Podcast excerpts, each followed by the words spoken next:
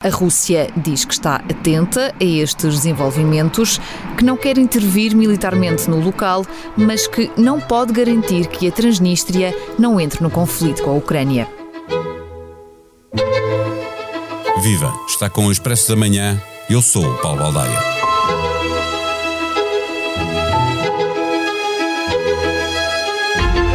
Quando olhamos o mapa da Ucrânia e o percorremos de leste para oeste no sul do país, vemos que a Rússia já ocupou parte significativa do Donbass, foi mais além destruindo Mariupol, que ainda não domina totalmente, já tinha anexado a Crimeia em 2014 e também tomou Kherson. Próximas etapas, Mykolaiv e Odessa. A Rússia quer ocupar todo o sul da Ucrânia, informou a semana passada um general russo do primeiro escalão ambição já não é apenas estabelecer um corredor terrestre saindo do Donbass até à península da Crimeia, ocupando toda a faixa litoral que separa os dois territórios, mas também criar um ponto de acesso à região separatista da Transnistria, na Moldávia. E isso faria com que a Ucrânia deixasse de ter acesso ao mar. A Transnistria ainda vive na era soviética. Tem bandeira própria, onde não foram esquecidas a foice e o martelo, tem moeda própria, que também se chama rublo, e beneficia de um forte apoio económico da Rússia é uma pequena faixa entre a Moldávia e a Ucrânia, onde oficialmente vive meio milhão de habitantes, mas que na realidade não deve chegar a metade disso. Para defender um paiol que está neste território e que tem um arsenal que era inicialmente de 40 mil toneladas de armamento e munições, entretanto parte foi destruída ou transportada para a Rússia, estão nesta República Separatista 1.500 soldados russos, a que se juntam mais 500 em diferentes postos de controle. A Transnistria tem um exército com 10 mil soldados e mais 15 mil reservistas, que compara com um exército moldavo que tem apenas 7 mil soldados. Para tentar antecipar a evolução possível da guerra na Ucrânia, regressa ao Expresso da Manhã Sandra Fernandes, doutorada em Ciência Política e Relações Internacionais, Prémio Jacques Delors, pela sua investigação sobre a União Europeia e a Rússia. O Expresso da Manhã tem o patrocínio do BPI. Eleito Marca de Confiança em 2022 na categoria Banca pelas seleções Reader's Digest. Banco BPI. Grupo CaixaBank. Este prémio é da exclusiva responsabilidade da entidade que o atribuiu. Viva professora Sara Fernandes. Esta foi uma semana com vários incidentes militares na Transnistria, a República Separatista na Moldávia, o que levou esta quinta-feira o vice-primeiro-ministro do país a afirmar eh, que há tensões entre as diversas forças na região eh, que tornam a Transnistria vulnerável e criam riscos para a República da Moldávia, acrescentando ele eh, que não é possível apontar a responsabilidade pelos ataques. Ainda assim, isto sugere que se está a criar um ambiente propício para levar a guerra até à Moldávia? Viva! De facto, um ambiente propício para levar a guerra até à Moldávia eh, está a ser uh, criado. Um, ehm, a destabilização através das explosões que houve, as várias explosões que houve nos últimos dias na Transnistria, uh, fazem temer que um, ehm, o, o controlo da orla marítima da Ucrânia no Mar Negro possa chegar até a Transnistria. Para isso temos que uh, lembrar o que é a Transnistria. É uma faixa de território ensanduichada entre a Moldávia e a Ucrânia e que está ali muito próxima de Odessa, uh, que é, uh, seria, digamos, a última grande cidade que a Rússia poderá conquistar na sua conquista a sul da Ucrânia. A Transnistria é uma parte do território que oficialmente faz parte da Moldávia. Portanto, só é, não é reconhecida por nenhum Estado como independente, autoproclama-se independente, mas tem o apoio Uh, informal. Nem sequer a Rússia, não é? A Rússia também não, não reconheceu. A Rússia não, não, a Rússia não reconheceu oficialmente, não fez como fez com a Abkhazia e a Ossétia do Sul, e que fez um reconhecimento destas repúblicas separatistas da Geórgia, mas apoia. O que nós temos é uma Transnistria que, de facto, vive separada, não é, uh, da tutela de Kishinev, que é a capital da Moldávia, desde 1991. Houve, aliás, uma guerra civil que ainda marca muito o espírito dos moldavos, lembram-se dos que morreram é? Nesta guerra entre os habitantes da Transnistria e os moldavos, que demarcou, não é, mais ou menos ao longo da, do, do, rio Nistro, não é, esta separação da Transnistria que tem a sua capital em Tiraspol.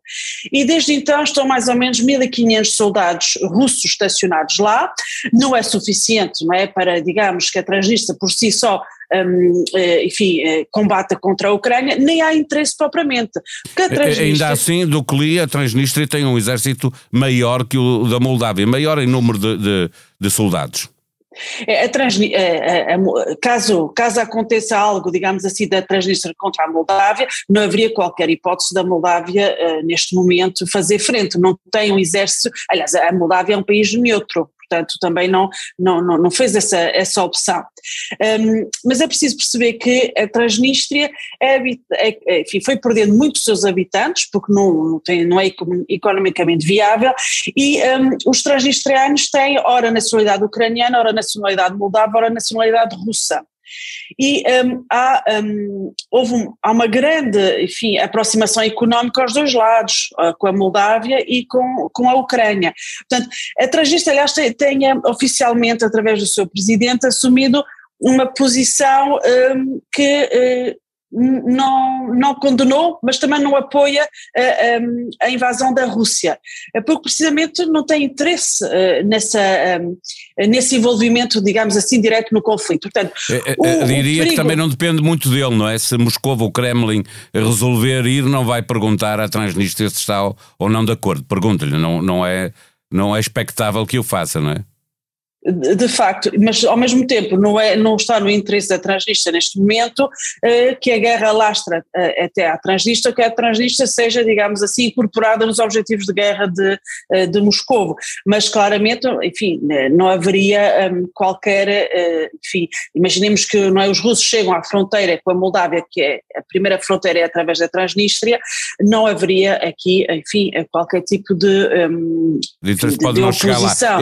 Lembrar, deixe-me só lembrar que um general russo eh, de topo uh, afirmou a semana passada uh, que a intenção de Moscou era ocupar todo o sul da Ucrânia para chegar exatamente à, à, à Transnistria, não é? Bom, quem, esse, passou a ser um objetivo, não é? Quem fez essa declaração é um comandante adjunto de um dos distritos militares da Rússia, fez essa declaração dizendo que um, a Transnistria está no mapa da conquista russa, não é? A sul.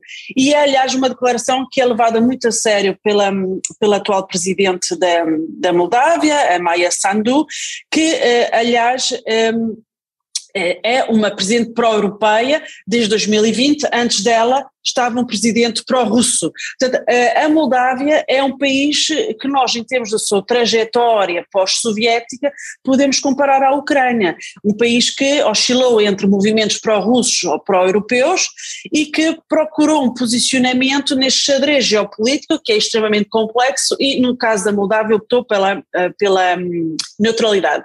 A Moldávia e a Geórgia já colocaram um pedido de adesão à União Europeia, não é, eh, rápido, eh, conjunto uh, recentemente, fruto dos acontecimentos na Ucrânia. Portanto, a Moldávia neste momento está-se a sentir extremamente estabilizada, porque de facto uma Transnistria que já é, enfim, um, controlada, não é? E já é um problema Rússia, para a própria Moldávia, não é?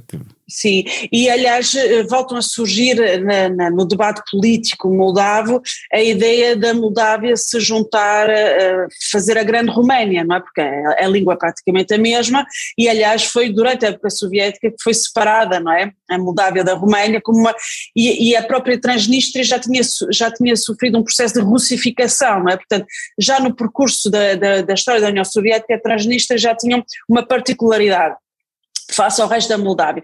Portanto, eh, eh, está, enfim, estamos a ver novamente a possibilidade do mapa da Europa tal como conhecemos hoje ser alterado. Voltar a ser até... alterado. Deixa-me perguntar-lhe se acha que se houver, se a guerra for de facto até à Moldávia, estava há pouco a falar da, da Geórgia, eh, se o passo seguinte da Rússia pode ser também virar-se para lá.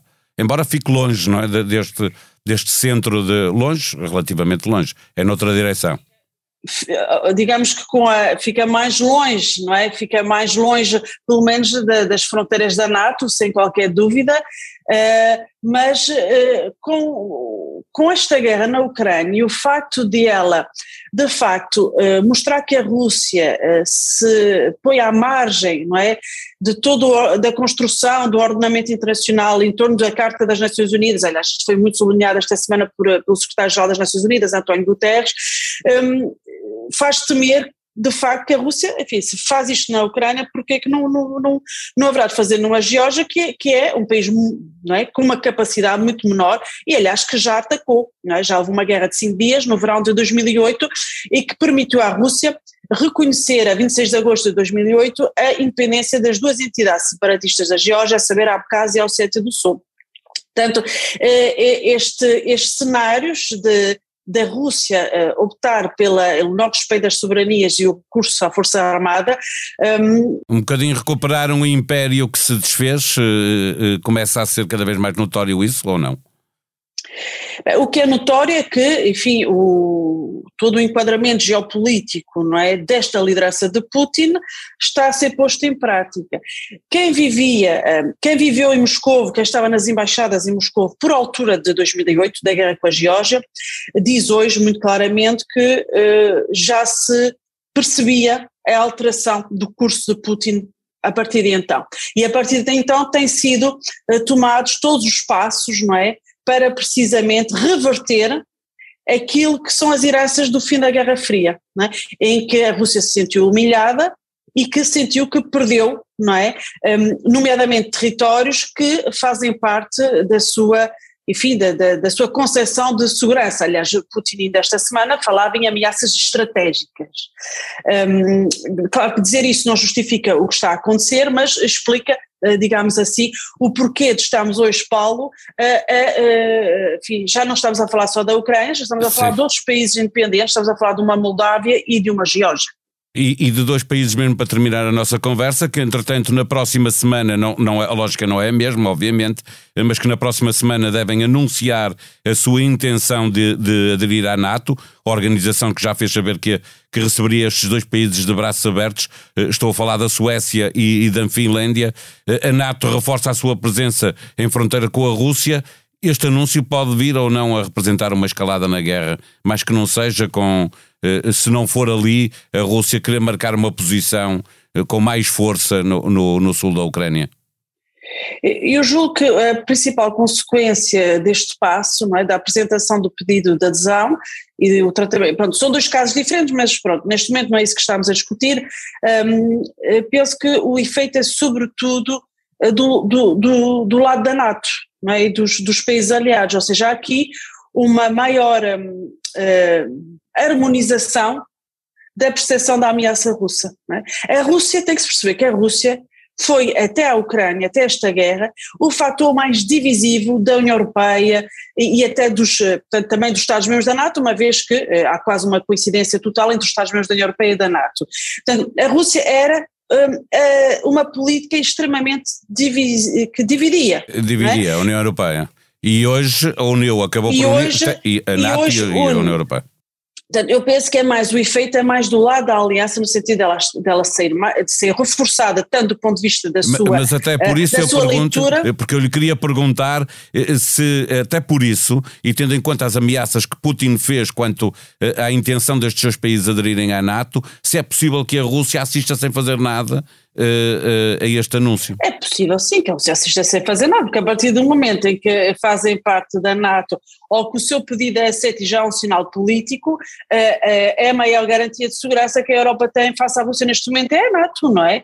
porque a NATO tem um chapéu nuclear que protege todos os Estados-membros e tem um princípio de solidariedade através do artigo 5 não é, que, digamos, sacraliza os territórios da NATO contra qualquer agressão da Rússia.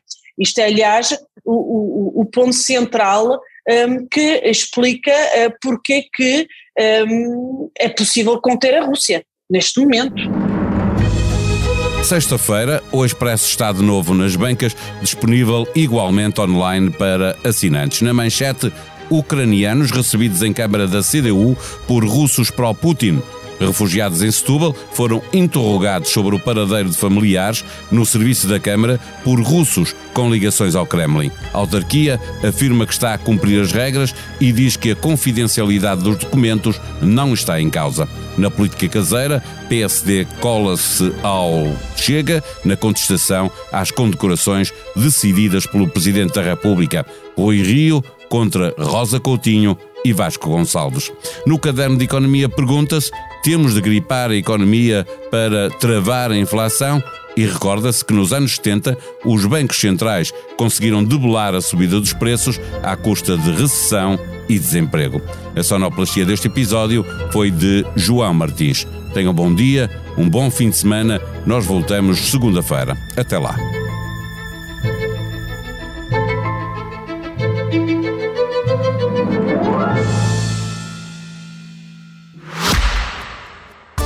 Expresso da Manhã tem o patrocínio do BPI. Eleito Marca de Confiança em 2022 na categoria Banca pelas seleções Reader's Digest. Banco BPI. Grupo CaixaBank.